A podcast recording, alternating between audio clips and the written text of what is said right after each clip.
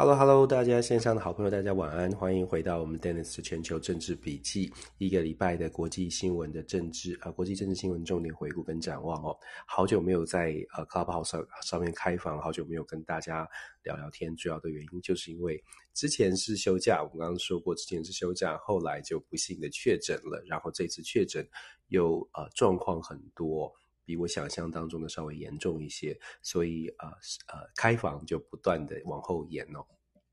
两个礼拜的时间没有开房，再加上 DJ Talk 刚好也没有时间，呃，刚好有一些安排，所以我们。暂时要等到七月底才会回归 DJ Talk，所以在国际新闻上面呢，在 Clubhouse Clubhouse 上面的开房就好像变成有一点生疏，跟大家距离好像没有呃按照平常的规律。不过不管怎么样的，国际新闻还是挺让人呃关注的。呃，现在的国际变局真的很多，我好像每个礼拜开开开开房，或者是每个礼拜录音都讲一样的话，都说国际新闻很重要，也是真的不断的一直在呼吁啦。现在的全球国际的局势哦，真的是比较混乱一些，那整个全球的政治经济的发展真的很值得大家关注。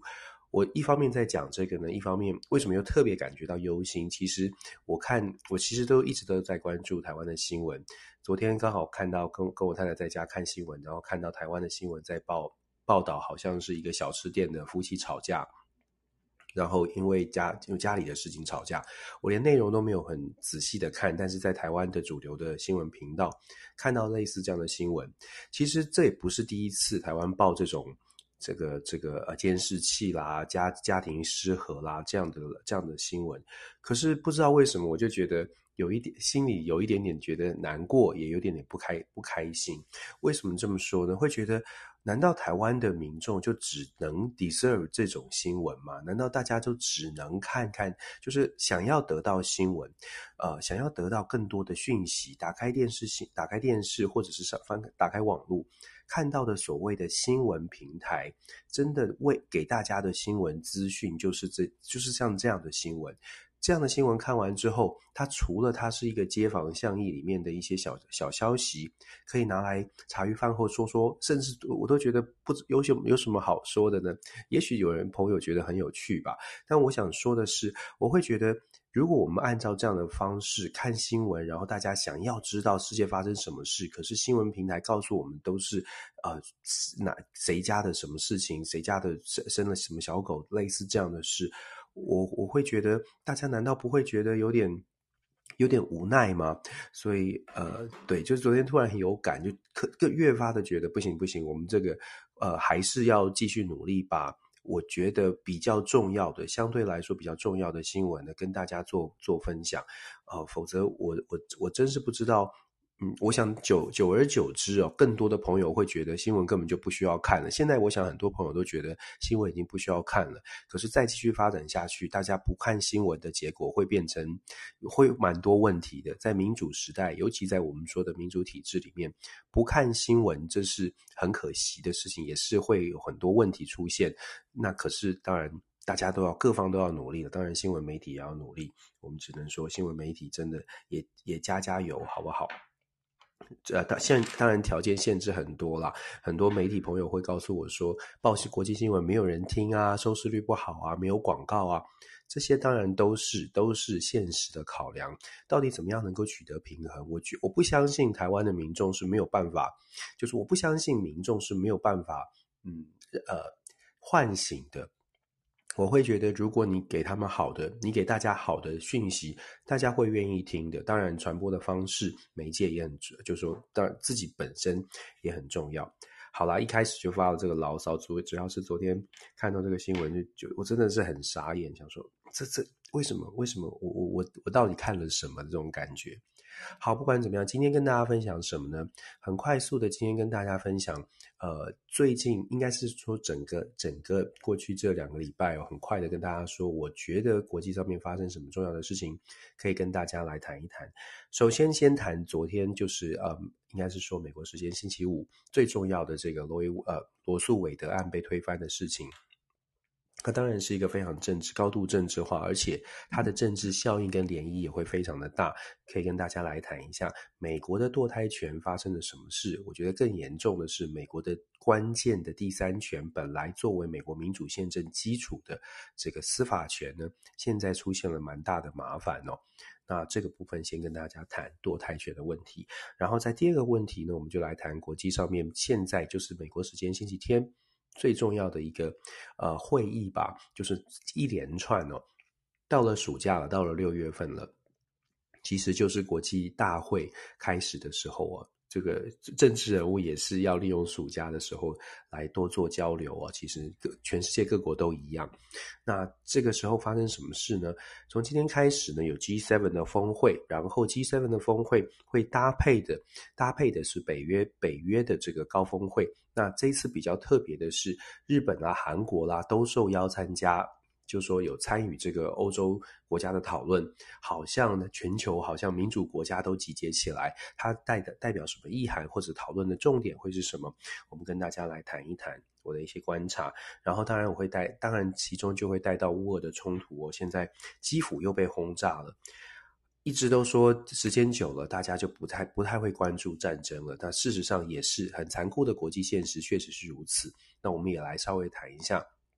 就是它连带的效应。那接下来我会觉得这场战争到底会对全世界带来什么样的冲击呢？我们也可以稍微讲一下。然后我会回顾一下这两个礼拜以来，就说关于国际上面的呃。整个的大的趋势吧，包括了当然在在台湾，我其实这两天呃，从上个礼拜开始就有很多的机会，就一直在谈到台湾海峡。最近之前六月十几号的时候，有一个个台湾海峡是不是国际海域的这个问题的讨论哦，这个我也想要稍微谈一下。今天我们就来呃简单的说，我当然在很多平台都有说，可是我还是很很简短的说一下，台湾海峡是不是国际海域的这个争论呢？事实上，嗯。很有趣，很值得大家一起来思考。然后再来，我最后会谈一下中东的问题。中东啊，以色列的总理 Bennett 又突然决定他不不干了。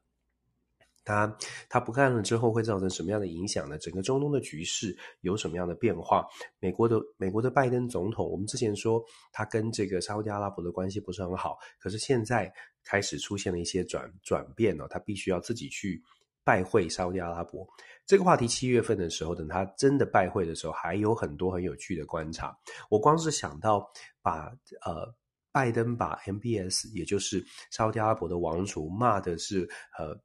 就差就差没有把人渣讲出口了。可是现在因为整个全球的能源的状况，必须要去跟 MBS 去去。不不敢说称兄道弟，但是至少要好好的交流哦。这个我就很难想象。看看，我想看看说七十九岁的拜登总统，他到底多么的能够。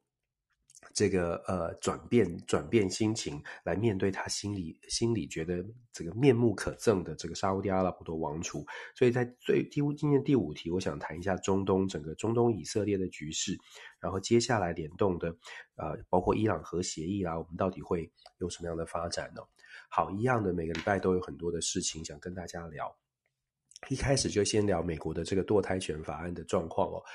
我之前有跟大家说过，堕胎权法案在记得的话，大概在一一个多月之前，当美国的这个最高法院先有文件释出来，我不知道大家还记不记得，当时有外泄最高法院大法官的草稿，就是他们在进行讨论的这个草稿哦。这个文件公文书流出来的时候呢，这当然不是史上，当时我就说这不是史上第一次。可是过去的每一次呢，这样的文件流出来，都会都代表的都有一些政治意涵，而且都是比较呃高度争议的话题。那这一次流出来，Alito 在一个多月之前就流出来，就说，诶，罗诉韦德案有可能被推翻。如果朋友们不太了解罗诉韦德案，罗诉韦德案是一九七二年的时候一个最高法院的判决，当时是七比二的比数，最高法院大法官基本上呢是支持女权，就是在女权上面有一个很大的突破，基本上支持女性呢是对于她的身体有自主权，所以堕胎权应该是由宪法保障的，因为女性的权利应该被保障。那大家就可以想象了，一九七二年的时候，当时的罗诉韦德案的判决呢，被认为是女权的一个大的进步。那现在当然，抱歉，现在当然就变成是女权的一大倒退了，各所有的政治人物也都跳出来讲一样的话。那现在发生什么状况呢？其实为什么我们会说这个话题啊？它不不单不会单纯只是一个司法的司法的争议，因为关于支不支持堕胎这件事啊，跟美国本身很强的宗教背景也有关系。保守派和进步派长期以来就在这个议题上面进行拉扯。我们很多人不知道，或者是很多朋友，呃，在看美国的时候呢，我们很少会去从美国他自己呃社会里面有很强的宗教信仰这个角度去出发。我们会看美国会是一个民主国家，可是我们大家有呃很多时候会忽略掉，其实美国的宗教信仰就是美国有高达过半以上，甚至六七成，各各种研究的数字不一样，可是可以确定的是，美国美国社会。超过半数以上的美国人是有宗教信仰的，那其中比较保守派，尤其是基督基督教的信仰，基督教的信仰其实影响美国社会文化是蛮深的。那这个部分，我们很多朋友在看美国的美式民主的时候，没有特别去琢磨，所以我们就稍稍的会忽略掉。诶，那堕胎的问题，为什么罗素韦德一九七二年就已经通过了？女女权是女权是抬头了，为什么还在吵呢？这个这个话题有什么好吵的？如果我们不去呃没有去特别了解，就是美国保守派势力，尤其是宗教啊、基本上对于美国社会。的影响的话，我们大家就会觉得五十年过去了，他居然还在吵同样的话题哦。事实上，这个问题跟整个美国的呃社会是有关系的。好，那我们就说双方吵吵的那个呃主要的主诉论述是什么呢？一样很简单的让大家了解哦。女权呃女权的部分，也就是进步派呢，他们认为说女性就是妈妈有应该有权利自己来决定是不是要来生养这个孩子。那当然，这是女女性权利的保障的部分。那罗诉韦德是支持这个的，当时这个案子是支持的。可是到了二零二二年的今天，啊、另外一方的保守派的论述，向来都是在强调所谓的生存权。神呐、啊，赋给我们人，当这个呃小 baby 潜在的人，未来的人呢，要诞生之前，在肚子里面受精，成为一个小生命，开始在孕育的时候，就应该。强调生存权的保守派的阵营就认为说，它就应该被视为是一条生命，它就应该有被保障的生命权，即使是妈妈也不能剥夺他的权利哦。那这当然就是一个很大的争辩，大家可以自己去思考哦。你觉得什么时候小朋友才开始算是一个被应该被应该被保障的生命，连父母亲都不应该有权利去影响他？当然，就像我说的。各家每一个人呢都有自己的信仰，每个人都有自己的相信。很显然的，关于妇女权或生存权这种辩论哦，很显然它并不是一个是非对错，很难说谁是对谁是错。所以大法官的判判决啊，他们认为这种争论从头到尾就不应该是交给司法体系来做处理的。所以这一次的这个推翻呢，主要就是保守派阵营居多，保守派的这个背景居多的最高法院大法官。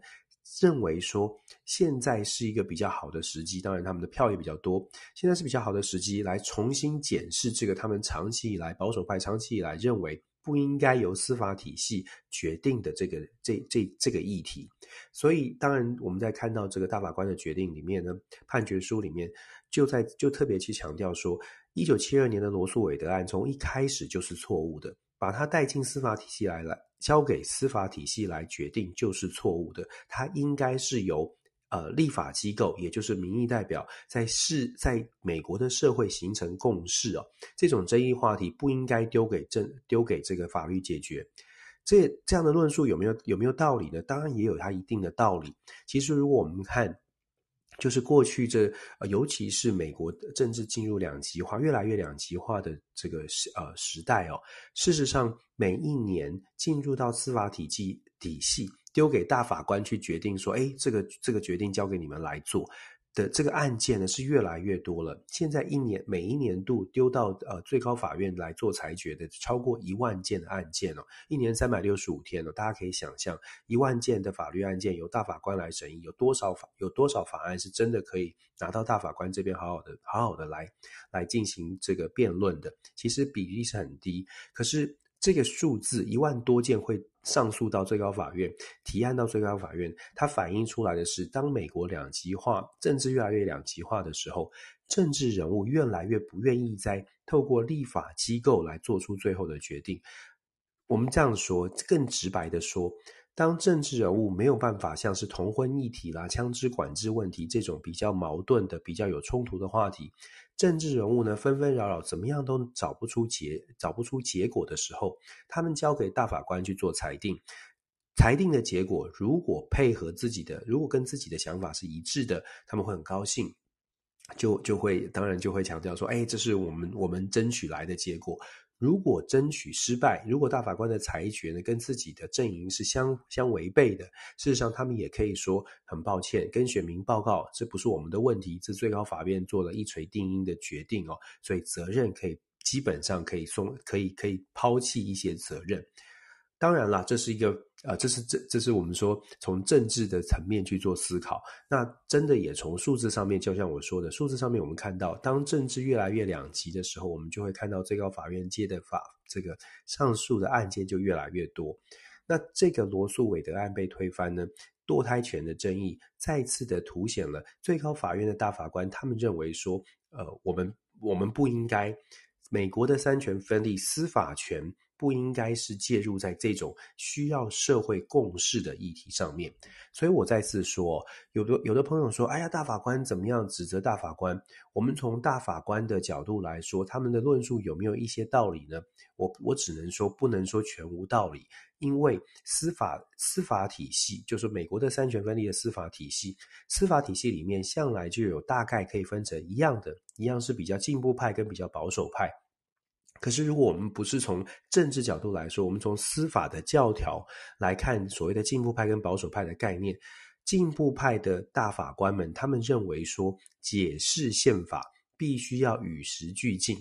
但进步派的大法官他们的心里面的核心的想法是认为自己扮演的角色是用现代的角色来诠释当年两百多年前美国的美国的宪法。当时制定的宪法如何跟现代的概念跟价值观做融合？所以进步派的大法官通常在解释法律的时候，他们会用现代的见解。这也是为什么像是同性同性婚姻合法化啦，像是这个堕胎权的法案，进步派的大法官认为我们必须要配合当代的当代的社会状况。可是保守派的大法官呢，他们会认为说，我们作为大法官，我们的基本的呃。责任是解释现有的法条，如果现有的法条没有，或者是过去并没有法律的判决先例，我们就不应该各自己解读哦。这是保守派的一个概念。当然了，你可以说它是借口，因为当他当他们让保保守派的法官觉得说，诶，我们需要做出什么样的诠释的时候。也会找到方式来解读，就像很多人批评这一次的这个保守派的大法官认为说，如果你认为潜力很重要，那为什么你要去推翻一九七二年的判决呢？所以我们要强调的是，这个案件它不是一个单纯的。所谓的辩论生存权跟妇女保障的这个概念，它基本上就有一些政治的意思在后面。即便大法官们说这个跟政治无关，就是要摆脱政治，但是大部分的美国民民众的感受，我们说 perception 哦，有的时候不是你自己主观觉得我没有我没有政治化，大法官一直在强调说这个不是政治，这个是要留给。把这样的争议议题应该留给立法权，应该留给民众来处理。可是，在民众的心中哦，它就是一个政治决定。我为什么这么说？也不是随便说，主要是美国民众怎么看待大法官体系呢？事实上，盖洛普最新的民调显示，现在美国只剩下百分之二十五的民美国民众是支持，认为大法官是让他们还有信心，非常有信心，或者是还算有信心，只剩百分之二十五。各位朋友，大家可能呃，如果只看一次的民调呢，这个数字大家还不知道说严重性。我们要说长期的民调，美国的三权里面，行政权就是指白宫，就是总统；立法权就是指国会参众两。抱歉，立法权就是指参众两院。那基本上，美国呢，盖洛普民调长期以来就对美国的三权问美国民众说：“哎，你对行政权有没有信心？你对白宫有没有信心？你对你对国会有没有信心？你对司法有没有信心？”长期以来，对司法的信心都远高于其他两项，就是对大法官会议的这大法官九位大法官的信心都远高于其他两项，因为他们认为说司法是独立中立性的，而且这个比例大概都至少在百分之三十五到百分之四十以上。但是现在，在短短的，就是这一两年之内哦，大法官因为做出了像这一次的堕堕胎权的争议，然后就在又在不久之前，事实上才刚刚通过了，就是可以在公众场合，就是啊、公众场合可以带枪的这个争议，这个争议，他大法官也做出来了，像这样的现。接接二连三的出现呢，让司法院司法体系的信任信心，对司法体系的信心是大幅的滑落。所以我说，从百分之三十五到百分之四十，平均三十五到四十，滑落到百分之二十五左右。美国的国会哦，其实长很多年以来都大概在百分之十几了，就是信心度都在百分之十几哦。那可能朋友会说会说，哎呦，美国人对于国会的信信心这么低啊？那国会议员平常在选什么？选什么？是选好笑的吗？那还投给国会议员干嘛？如果觉得国会一点都没有用，或者是对国会没有信心，这就很有趣了。美国国美国的民众啊，从民调来说，美国的民众对于国会整体没信心，可是对自己的政治人物、对自己的国会议员还是有信心的。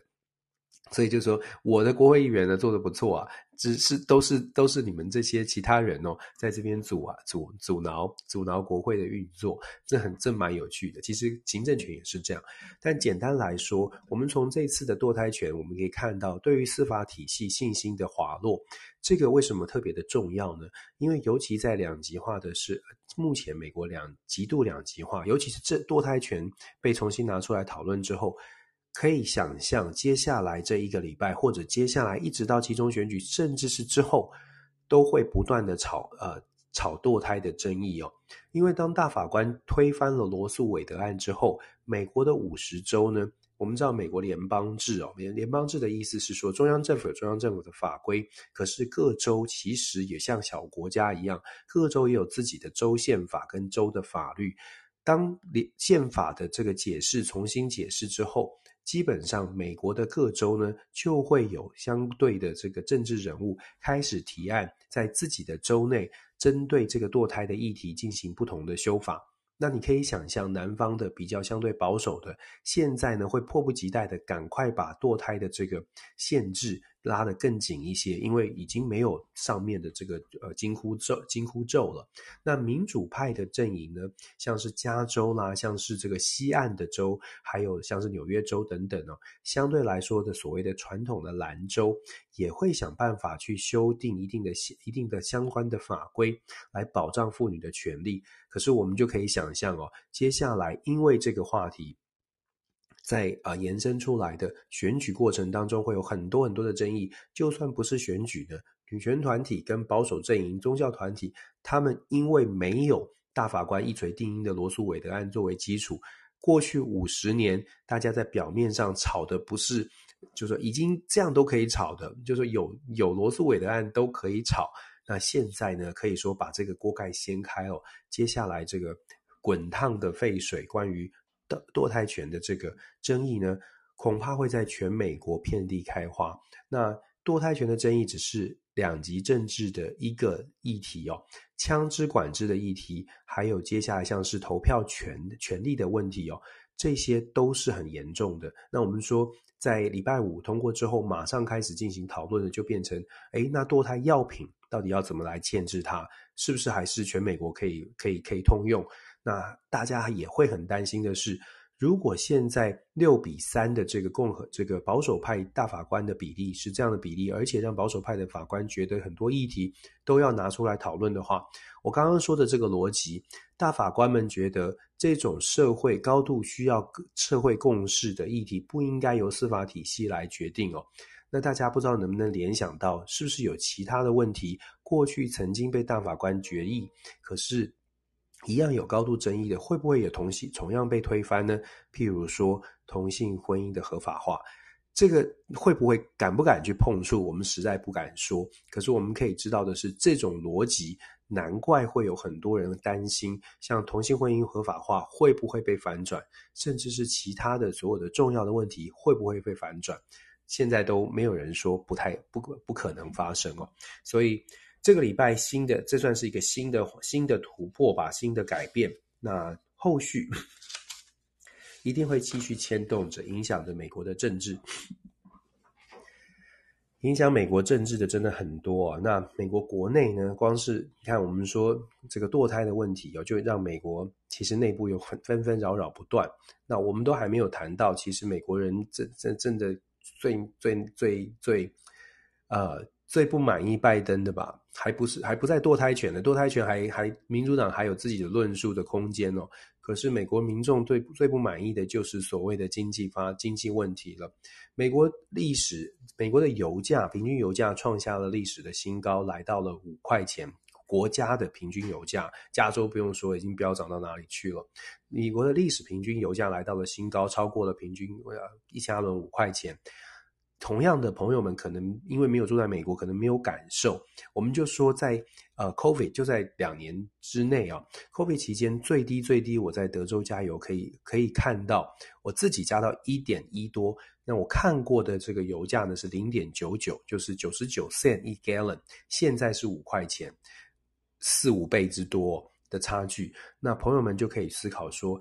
在这么短的时间，油价暴涨，物价暴涨，高通膨。薪水当然是毫无疑问的，不可能涨得这么快。民众是非常非常有感的，嗯，任何人呃，任何美国民众在美国。大概在这段时间都可以感受到非常强大的经济压力、物价上涨的压力，这个会直接反映到拜登的这个执政啊，会让他为什么拜登现在的支持度也是创下历史记录，就是历史的新低，难度是非常的挑战非常多。那现在拜登呢，有没有注意到呢？当然有，他积极的想要去寻求解决。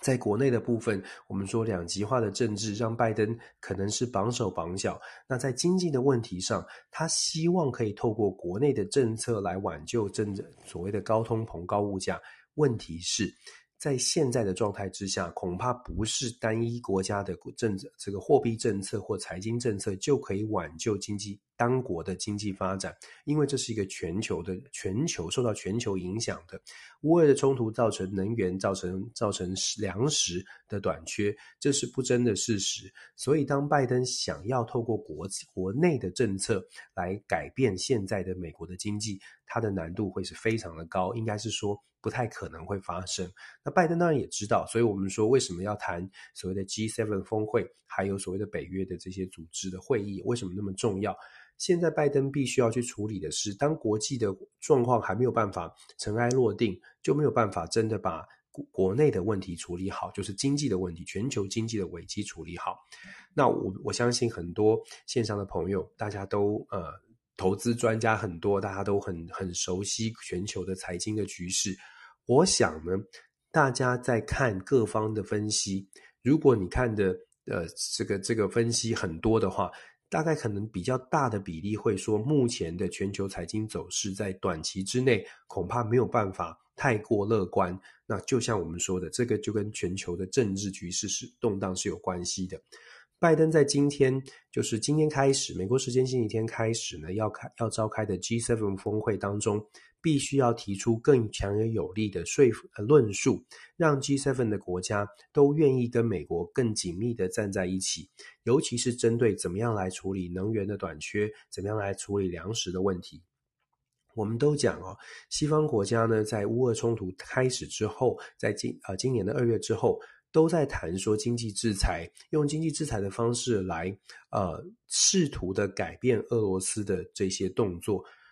大家都谴责俄罗斯，也愿意做出经济制裁。问题是有没有发现到目前为止，为什么好像经济制裁没有？首先，经济制裁好像没有真的让俄罗斯呃停火，也没有真的让这个局势变得更加的和平。大家都在讲，都一直在说啊，我们要更加的团结。包括我，我也在说，经济制裁的效度呢，跟西方国家到底有没有下定决心团结在一起有关系。可是这只是一部分而已。因为最核心核心的问题哦，我个人觉得说，要靠经济制裁，要靠团结，让经济制裁有效率，只能说它的效果会强变强，可是没有办法完全的解决全球的啊、呃、经济问题。因为在全球化之后，尤其是冷战结束之后，全球化已经造成全世界各个国家，它在某种程度上都互相牵制，互相我们说高度的经济互赖哦。我们没有办法摆脱俄罗斯，能源就占了全球百分之十到百分之十哦。记如果详细的数字好像百分之十二，你没有办法完全的，就像一全球就像一块拼图一样。你没有办法在能源这块拼图上面突然抽走百分之十二，然后说我们没有受到影响。你也没有办法把乌俄两国加起来，对于全球的这个呃粮食的供应高达百分之三四十的粮食供应抽掉抽走之后，说哎，这个跟我们全这个不会有影响，我们可以找到替代方案。其实没有这么容易。也就是说，不管再怎么样团结起来做所谓的经济制裁，如果没有办法理解。就是在全球化的时代呢，各国就算我不喜欢的国家，它也扮演一定的角色。这个是我们当时，也就是说，在推动全球化的时候，可能就应该要先去思考到的，就是当你在全球化的推动全球化的时时候，全世界的每一个国家，你都给他一定的角色。这个时候，你要把这个角色抽离。你说我要我要把，就像我们一个公司哦一样，大家试图举例，让大家更能够了解。你有一个公司，每一个人都有自己的职务。你就算设置了职务代理人，他还是没有办法完全的取代。更何况有一些职务可能还真的没有设计职务代理人，这种状况就会变成这个缺出现了之后，你的公司运作就会出现问题，你就会出现缺口，直到你找到下一个人可以来补上，或者是你找到另外一个另外一个方式。可是就像我们说的。它并并没有这么容易。我我这样举例已经是非常简化的举例。在全球化的时代，尤其是像原物料啦，像是产业链这种东西，它并不是说哦，今天我找马上找了一个替代的替代的国家、替代的成员就可以完全的补上了。所以 G7 峰会，我们在讲说，拜登政府或者是西方民主国家，就算在 G7 峰会想要提出更好的经济策略。替代方案来解决这个问题。你看，像德国，德国现在也必必须被迫考虑它的能源政策，连这个煤炭也必须要重新思考了。那法国更不用说，我们之前就说过了，法国的核能现在也在变成很重要的一个话题。那为什么会这出现这些状况？过去大家都可以在成平时期讨论的绿能啦，讨论的替代的再生能源，现在都必须要延后来处理，因为就像我们说的。少掉了一大块的俄罗斯的能源，你就必须要面临这样的挑战，不是不行，也不是说呃没绝绝对找不到有智慧的方式来处理。问题是以目前的状况来看，好像还没有办法真的能够取代俄罗斯哦。那当然，这个就是拜登或者是西方民主国家最大最大的难关了。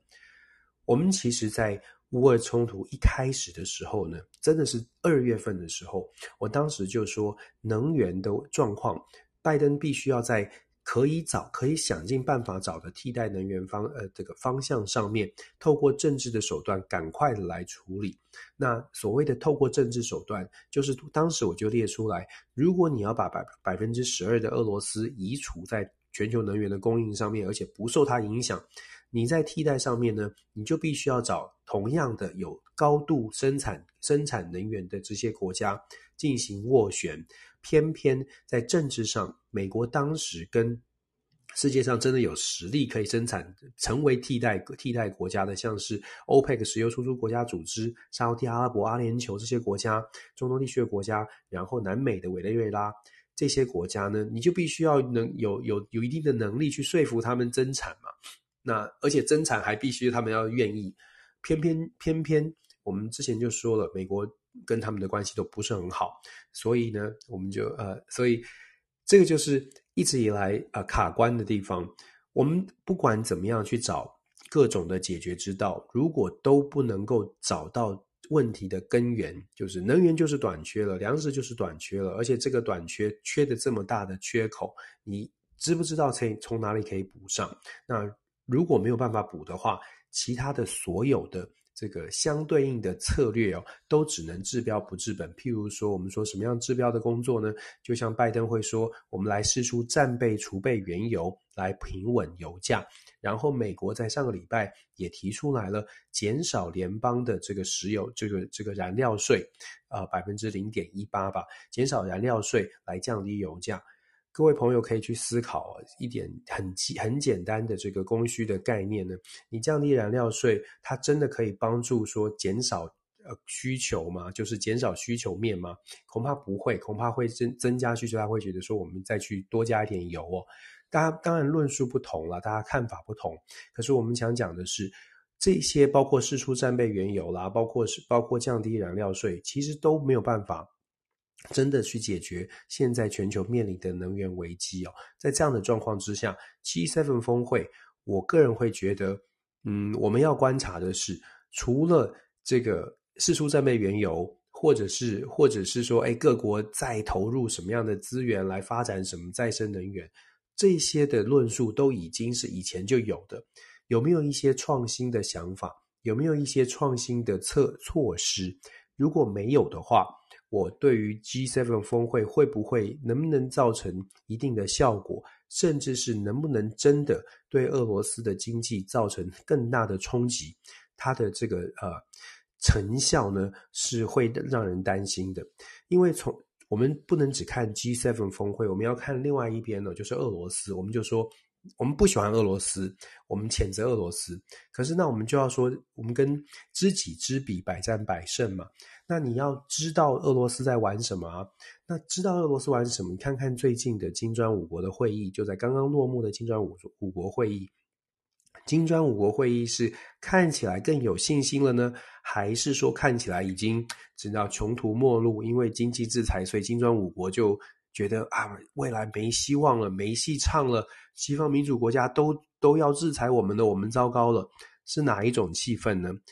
很无奈的，就是说，如果你觉得说，哎，怎么怎么怎么会怎么会这样呢？你你你会觉得说，啊，俄罗斯这种国家怎么可以跟他继续合作呢？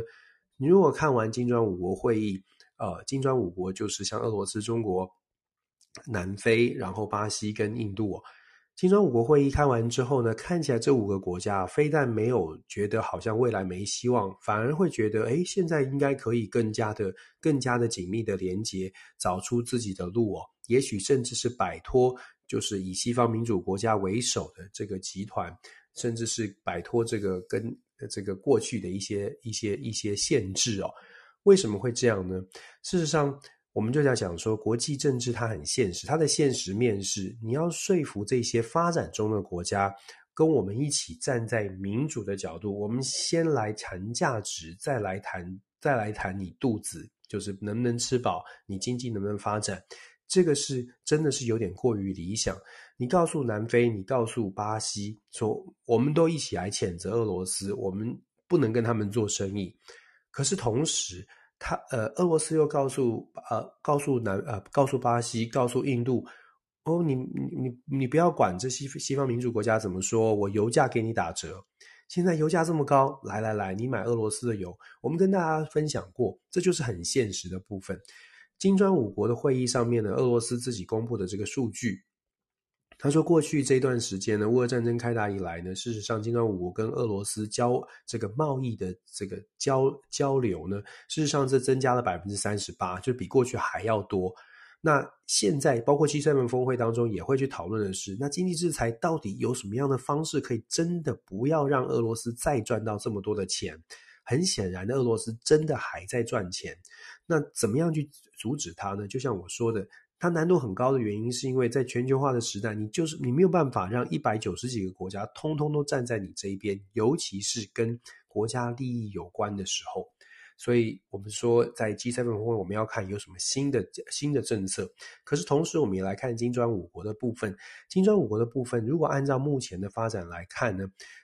中国北京当局当然在金砖五国，他当然会想尽办法施加各种的力量，说我们要更加的团结起来，不要被西方国家这个的这个阻挠哦。西方国家他们是错误的，他们不应该这么这么对待对待这个不同的不同的意见。当然，我们都可以有不同的这个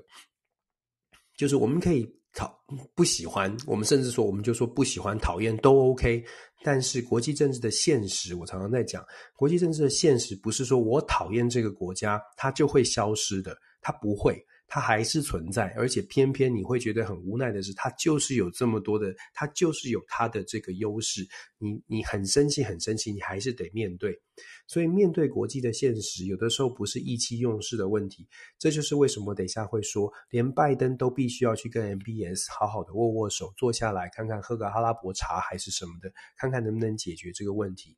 好了，金砖五国的部分呢，跟俄罗斯的连接更更加的紧密了。接下来的问题就变成了，那乌俄冲突怎么办呢？如果按照这种方式下去发展下去，俄罗斯好像也没有也没有真的。按照大家想象的，就是受到经济制裁之后，普丁就很惨了，好像就真的是投降了。目前也没有，而且看起来短期之内好像也没有这个这个趋势。事实上，我们看到最新在战争战场上面发展，反而是俄罗斯呢，好像在乌东是慢慢的控制了局势，控制的真的是掌握了乌东地区。而且在今天传出来的消息是，俄罗斯又去进攻基辅了。抱歉。俄罗斯又开始对基辅发发动了轰空袭跟轰炸哦，这些都是我还是要强调，我们真的是谴责战争，这是非常非常不对的事情。但问题是，面对这个状问题来了，我们要去处理它，而不是呃，我常常会觉得问题来了，你要你要想办法去解决，想办法去处理，而不是就说，哎，我们问题来了，我们在旁边，我们不是在乌克兰的当地，我们在旁边就一直一直谴责，一直谴责。谴责如果有效，谴责如果有效，今天世界早就和平了。这么说吧，如果只是谴责就能够让对方觉得，哎呀，我道德上面我不应该这么做，让普丁说啊，我我我错了。如果谴责是有效的，那么那么那要要要要根本就不会有军队，不需要有军队了。只要大家道德感都可都有就够了，所以很显然的，在现实上面，如果没有办法让普丁真的感受到压力，你就真的无法去改变他的行为。可是现在看起来，我们说了，以 G7 会议跟金砖五国两相对照，你就会发现，经济真的要用经济制裁，啊、真的要靠着所谓的经济施压，就让俄罗斯知难而退。我想这是真的是过于理想。过于理想的想法。那如果不能够靠经济制裁的话，还有什么样的新的方式可以让俄罗斯改变，可以让他重新思考呢？我觉得这就是，嗯，西方西方国家啊，就是有有，应该是说，拜登的政府，尤其他们在带带领着这个呃所谓的西方阵营，这必须要去思考的问题了。如果经济是再怎么样的团结都没有办法。真的造成后果、造成结果的话，下一步就要思考，那到底能够换什么？有有的朋友会说：“诶，呃，Dennis 老师，你这样讲好像是要跟恶魔妥协哦。”我觉得，呃，你可以看看 Kissinger 怎么说。我们之前就跟大家分享，Kissinger 说呢，呃，最后乌克兰很有可能就是必须要割让部分的领土，听起来很糟糕，真的很糟糕。芬兰在乌俄冲突一开始的时候也说过一样的话，他说：“苏芬战争的时候，我们割让了部分，我们换取我们的民主自由。”大家可以思考国际现实。我们不是在讲说，我们不是散播悲观，不是告诉大家说就投降投降，不是，而是说你到底要怎么样可以留住留得青山在？你到底要如何保住你最重要的部分？如果对乌克兰来说，最重要的是。呃，最重要的是民主民主制度，最重要的是能够继续有这样的民主机制。未来看怎么样的整军经武，怎么样的励精图治，再用其他的方式，呃，你说君子报仇三年不晚也好吧，再用什么样的方式把他们认为或者或者是乌克兰认为像是克里米亚或者是乌东地区重新拿回来？我觉得这个当然大家可以有不同的想法。但是我觉得这个或许留得青山在，或许是乌克兰可能现在需要去思考的。现在我们看到，像最近这这个礼拜，欧盟国家呢也开始也给了大家看新闻哦，可以看到欧盟国家给了乌克兰所谓的欧盟的候选候选国的条这个这个呃资格。很多朋友会说，诶，那是一个很大的突破。它是个突破，可是它的象征性的突破和政治上面的这个精神性的突破是远大于实质的。为什么这么说呢？因为成为候选国之后，跟成为距离成员会员国，并不是只差临门一脚，那是临门好几脚。好多的这个欧盟的候选国有这个候选资格，长达十年也没有办法成为真正的会员国。所以你可以想象，事实上为什么我说这是象征性的意义大于实质的意义？可是象征意义重不重要呢？对于现在的乌克兰来说，它是重要的，因为乌克兰的民众啊，真的是。承受了战战火，饱受战火的煎熬，在这种状况之下，乌克兰是需要真的，乌克兰是需要有一个隧道尽头，到底我们能够得到什么的一种期望，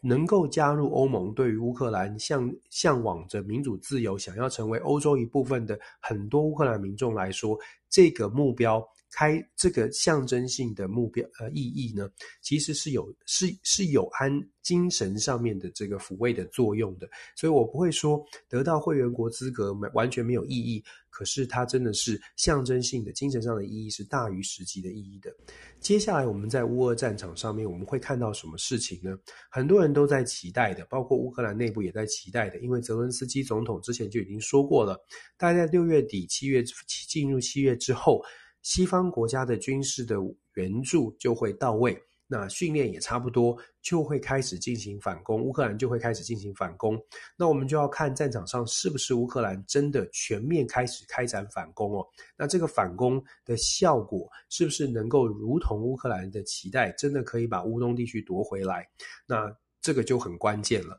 如果说六月底七月份，这就是马上即将到来的这接下来这一个月，如果在战场上面乌克兰并没有像是呃本来期待的全面的反攻，而且有重大的成果的话，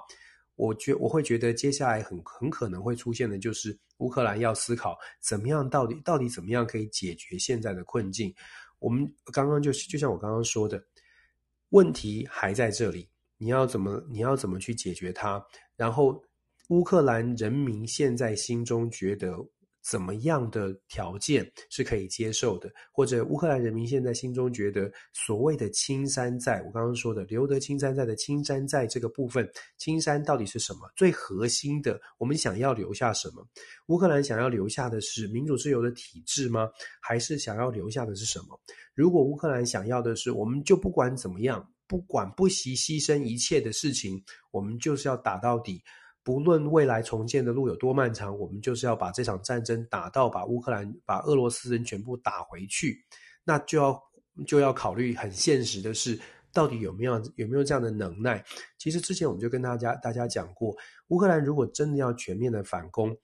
除了自己的精神战力之外，他的武器设备的澳元要必须源源不绝的送进来。可是。世界上所有的国家在目前当前的国际的这种经济状况之下，有多少国家会持续源源不绝的把自己的军事设备以及自己的资源投入在乌克兰？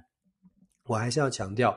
这听起来都不是理想派的说法，这听起来都非常现实。可是国际现实，它就是之所以叫国际现实，它就是这么现实。自己的国家如果经济表现不好，我还是要强调，还是要说。美国的油价一一 gallon 平均到达五块钱，你要美国的民众一直一直的把资源、把钱放到乌克兰，投入到乌克兰的这个支持，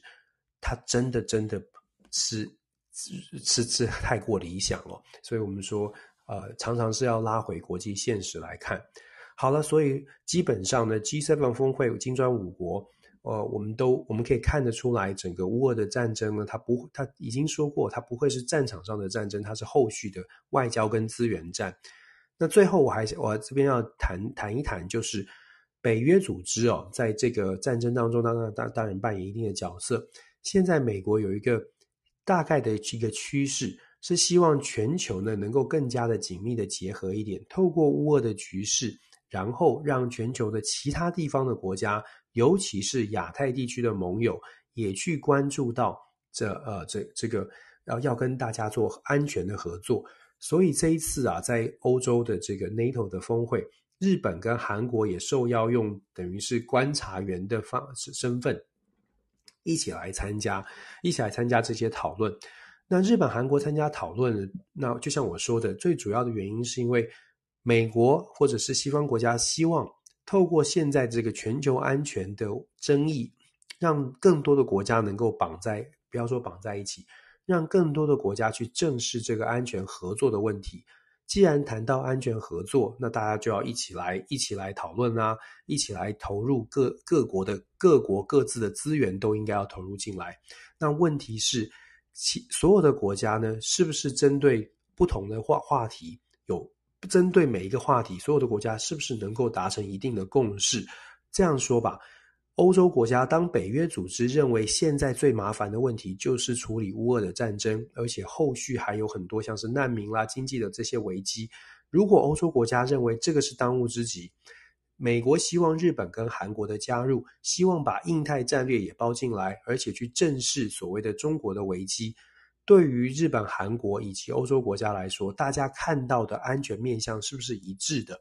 任何的大规模的国际组织或者是国际合作的机制哦，遇到的都会遇到同样的问题是，呃，大家想的到底是不是一致的？我们说就在就在我们自己的班公司啦，或者是自己的群组啊，大家的意见都不一样。那而且还是大家没有在经济利益的纠葛下，就是我们不是说，哎，我们来我们来一起来捐多少钱啊，我们来做什么样的事情。都还没有讨论这个这样的话题，只是一般的日常的讨论。自己在我们在自己的小的这个赖群组或什么，大家就会有不同的意见。那更何况是国际政治，你希望日本、韩国一起来投入军备、投入资源，在呃，譬如说乌克兰，或者是希望欧洲的国家全部来投入资源来面对着所谓的印印太的局势、印太的紧张局势。大家在心中，每个国家在心中的盘算呢，恐怕不会是一致的。这是为什么？当美国提出，诶，日本、韩国一起来加入，我们接下来可能会遇到的问题是，这些国家，所有的国家是不是都有一致的想法？那日本国、韩国为什么会想要加入呢？当然，这个跟我们说国际局势当中哦，现在的国多进入到多极体系是越来越混乱，越来越混乱。所有的中小型的国家会更加的希望能够得到更多的安全保障。对日本、韩国来说，现在能够参与这些高峰会战这个战略军事安全的这些会议呢，他们都会很乐于参加。可是，就像我说的，各国的利益真的不太一样。我们就以日本、韩国这两国的关系来看哦。日本、韩国，我们长期以来跟大家做的分享，日本、韩国本身就有长期的历史的历史的这个恩怨情仇。韩国的新总统尹锡悦上任之后，确确实实很想跟美国走得越走得非常近，他也真的走得越来越近。问题是，美国一心希望日本跟韩国可以携手合作，成为他们在。成为美国在印太地区的左右左右权，可是这个左右权呢、长短不一，而且互相互相呢不太愿意协调，就是因为过去像是有征用工的问题，有慰安妇的问题，这个历史争议没有解决。尹锡悦再怎么推，他都会遇到韩国国内的阻力，而且不只是韩国自己国内有阻力哦，日本也是不爽的哦，日本也是有很多人觉得说现在。韩国没有打算要要友善的来处理日韩问题，为什么日本要要去这个要去这个跟跟韩国关系交好呢？所以接下来我们会看到尹锡悦会很努力的去推日韩的关系，美国也会很努力的希望日日本韩国走在一起。我们这几个月来都在讲一样的事情，可是目前还是一样，只为最大的差别是尹锡悦现在是总统了。有韩国有一个保守派的总统，非常希望日本、韩国走在一起。可是，可是我们还是要说，可是，可是这个历史的历史的这个背景呢？呃，要一个总统就上台，就完全的去改变它，让韩国民众可以大量的去接受日本的一切，或者是让日本呢可以赶快的愿意跟韩国走在一起。我想。也是呃，要循序渐进吧。现在韩国的尹锡悦提出来，至少在日本、韩国上面进行军事情报的互换，这过去就有，只是现在呢，希望可以进一步的把它重新连接好，然后进行更多、更方、更多方的这个情报安全的对话。从这个作为第一步，至少在安全上，尤其是针对朝鲜，就是北韩，还有针对中国的崛起，日韩两国在这个部分上应该有一定的共识。是可以合作的。这是韩国的想法，这也是日本的期待。问题是民众能不能看的，人民众会不会看到这个问题？然后啊，还有很现实的是，日本、韩国这两个国家，事实上在高科技业是互相竞争的。这个，这个我想大家很熟，尤其我们在台湾。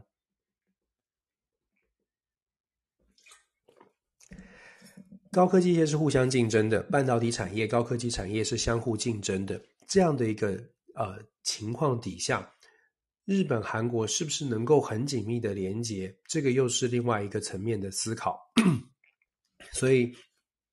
我还是要再不断的强调，我们说国际国际政治，国际政治很现实，很现实是今天是朋友，在这个话题上我们是朋友，可是，在下个话题我们很有可能就是竞争对手，甚至是敌人。这种状况，这就是国际国际政治好玩也复杂的地方。它不能是意气用事的。我们如果解读国际政治，只是说，哎，我们看到这两个国家开了一个会了，觉得哎这不错，或者我们看到这两个国家的元首握手了、拍肩了，觉得哎这个气气氛改变了。可能要看得更多一点。那有的时候是的，有的时候，有的时候这些动作呢是很是是很有意思的。那有的时候是表面功夫哦，这要看整个前后文上来龙去脉才可能看得比较清楚一些。那当然也欢迎大家持续的去关注国际新闻，尤其是多深入的一起来思考日本韩国能不能合作。那它当然会牵动着整个亚洲地区的安全。美国的参议院有一个新，有另外一位参议员，一时想不起来。最近一个最新的消息是，美国参议员有人提出来，所谓呃，印太再次提出来，印太要组织一个小北约哦。呃，这个这样的话题听一听就好了。虽然呢，有可能很多很多人会说啊，印太北约很安全的，又台湾台湾受到了保障了。可是印太小北约这种概念呢，呃。说的很大声，说的好像很像一回事，但是要能够真的落实，它的难度是非常高，而且一样的牵涉到的是国际政治的现实。你要你要谁投入资源，谁来组织这样的印太小北约？这个在目前的状况看起来很困难的。美国布希总统呃时代的呃这个国防部的助理助理部长阿米塔吉。非常非常非常亲近台湾，我说三次非常，因为他真的非常亲台湾。阿米塔吉在上个星期接受访问的时候，日本经济经济新闻吧，接受访问的时候就特别讲到说，被问到说，诶，他支不支持日本自卫队去介入到所谓的亚太的安全，尤其是台海争端？阿米塔吉说他没有办法帮日本回答这个问题，那他觉得这是日本自己要去做做做出的决定。可是阿米塔吉讲到一个重点，阿米塔吉说呢，美方现在应该要积极的把很多的武器装备啊运到日本，可以在日本、韩国部署更多的武器装备，以便就是以免哦，就是在台海如果发生冲突的时候呢，可以就近支援，不需要从亚太的印太司令部夏威夷或者是美国本土运武器到亚洲来，现在就可以多存放武器在。在日本，在韩国，这个其实跟自最近最近这一段时间以来，呃，美方一直在强调台湾要呃准备好所谓的不对称的战略，美方一直在强调台湾也需要有更多的轻武器、轻装备，有相对应的就异曲同工之妙哦。基本上是你可以看的，可以解读的是。美国的军方真的认为说，最好的方式就是在北台湾或者在亚太地区部署更多现，就是部署更多的这个呃可用的武器装备，呃，这个这些军事的资源。那一方面呢，是因为呃，整个在战争发生的时候，不会像是乌克兰一样哦，还需要从其他的地方赶快去调拨，然后去运补这些军事的设施。那另外一方面呢，也是因为。我们说，日本、韩国或者是台湾都是比较半岛啦、岛屿型的这个环境哦。如果真的军事冲突发生的话，其实运补也是也是困难的。所以先做好准备哦，先做好准备，这个是呃，可能在美国的美国方、美国的军方已经达成某种程度的共识。那对台湾而言呢，当然看到这样的消息，它代表的是我们可能会接受到更多所谓的不对称作战的军事武器设备的呃呃军购案可能会更多，然后我们会可能会看到更多的关于呃武器设备啦，或者是呃战术准备的一些要求或者是配合，呃，可是同时我们可能也要思考的是，现在呃，也许真的是也真的是呃，西方民主国家或者是以美国在做出判断的时候。亚太地区真的是有一点点朝向比较紧张的方向在走。也许我们在看国际新闻，尤其是这些论述的时候，大家也要稍微的做一些心理，我我实在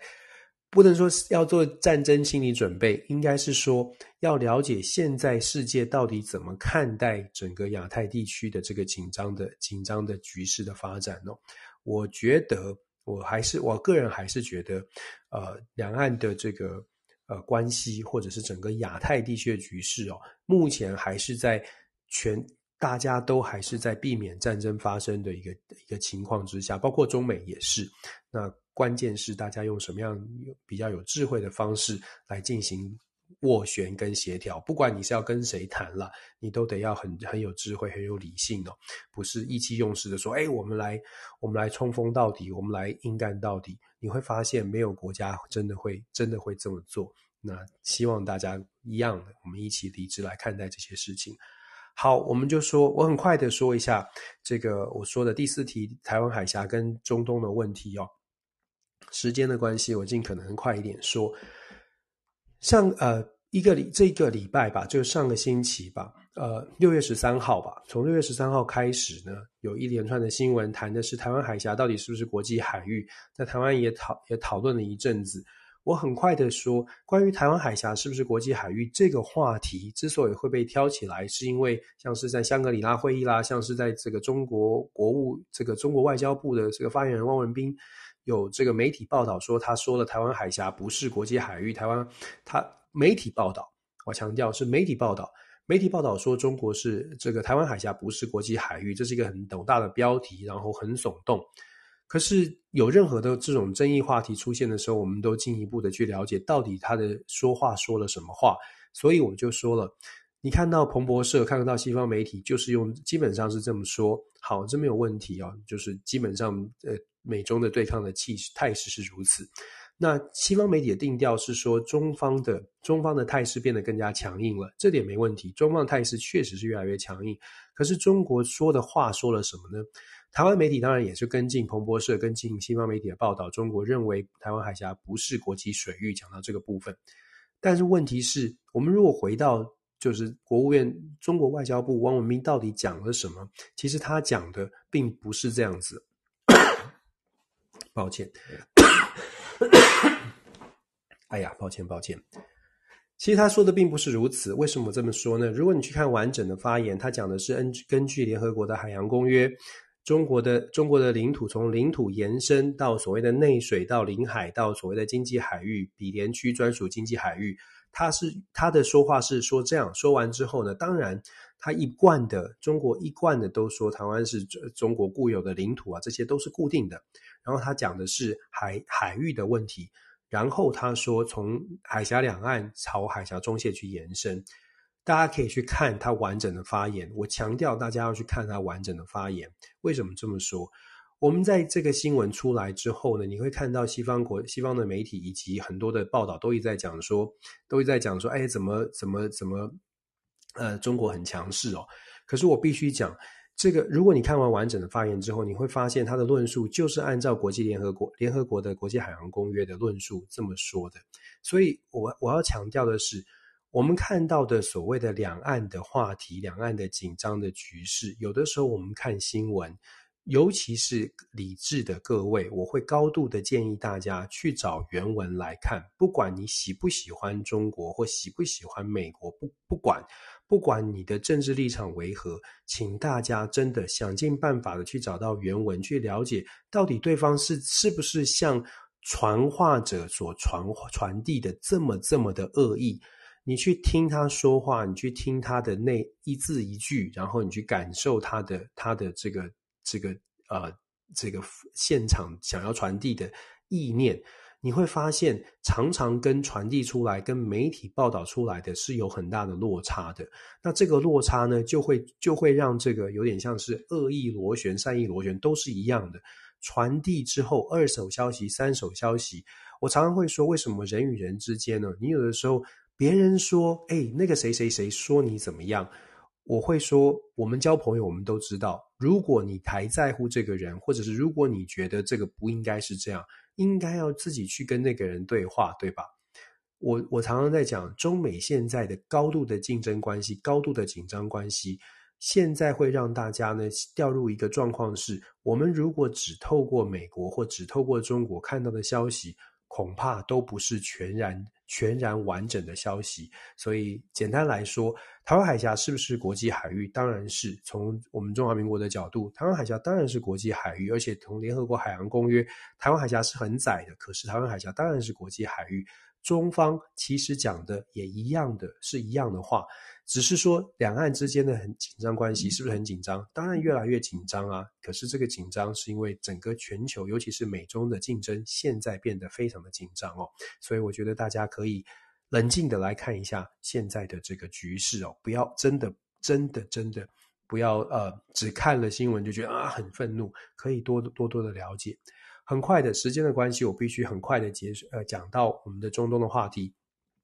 中东要关注的，或者我们下个星期会继续跟大家延伸哦。中东最需要关注的是，现在以色列的总理呃 Bennett 决定要辞职了。辞职之后呢，会进行国会的改选，这是在三年半以来的第五次改选。它凸显的是以色列内部非常非常分歧的政治立场。然后针对为什么分歧呢？主要是因为以巴之间的冲突，然后还有伊朗的这个威胁也在逐渐的升高。所以以色列的政局在下个星期呢，进入到所谓的改选的讨论之后，我们可以继续去讨论说，那以色列未来的走向会是什么？可是可以告诉大家的是，整个中东地区因为以色列、沙乌地阿拉伯跟伊朗这三个国家的联这个互动关系哦，现在是越来越紧张了。伊朗的核子弹的这个研发是不断的往前前进，基本上真的是临门一脚就已经可以造出核弹了。目前呢，伊朗核协议还在一个僵局当中。接下来，如果核协议没有办法能够快速的达到达到一个呃共识，基本上我们会看到的是，伊朗很有可能就会在呃就会继续在核弹的这个这个路上面呢，呃走得更近一些。这个对中东局势就会造成更大的更大的威胁。沙乌地阿拉伯还有还有以色列不会让这种事情发生，所以他们会对美国相对来说进行一些施压的动作。听起来很奇怪哦，通常是美国施压别人，可是现在变成以色列跟沙乌地阿拉伯会反过来对美国施加他们的压力，至少是表达不满的。那现在沙乌地阿拉伯手上有一张王牌，就是石油嘛，所以七月份呢，拜登总统拜访沙乌地阿拉伯的时候呢，会好好的讨论这个问题。那我相信沙乌地阿拉伯的 MBS 呢，也会因为手上有这张王牌，所以会去强调，要求美国给更多的安全承诺。如果你真的在乎石油，如果你觉得石油的供应对你来说是有重要重要性的话，我相信沙特阿拉伯在美国这个跟美国拜登的谈判对话，应该可以取得还不错的、还不错的成果，至少是对沙特阿拉伯有利的成果。整个中东局势呢，很值得关注，因为乌俄的战争导致中东地区现在可能可以跟美国谈判的筹码也在上升当中，这一点也这是非常有趣的部分。就像我说的，因为时间的关系，我必须要离开。可是呃，非常感谢哦，大家在睽违两个礼拜之后呢，还愿意上线，呃，来参加我们的这个 Dennis 全球政治笔记的房间。一样的，未来的时间呢，还是大部分的情况没有。呃，意外的话，都会在台湾时间星期天的晚上十点钟跟大家进行这个呃一个礼拜的回顾跟展望。那也很希望大家呢，真的一起来关注国际政治、国际新闻哦。不是说少看台湾的新闻，而是有的时候，有的时候跳脱出台湾的新闻，多看一下国际上面发生什么事情哦。或许或许会知道说，诶，为什么我们现在要？嗯，特别的冷静，特别的小心谨慎来面对我们现在所处的这个世界环境哦。多看看外面，可能对我们更有帮助一些。好，感谢大家，那祝福大家这个星期一切都很顺利。我们希望呃下个礼拜同一时呃下个礼拜礼拜天晚上十点钟再跟大家线上相会。感谢大家关注 Dennis 全球政治笔记，拜拜，拜拜。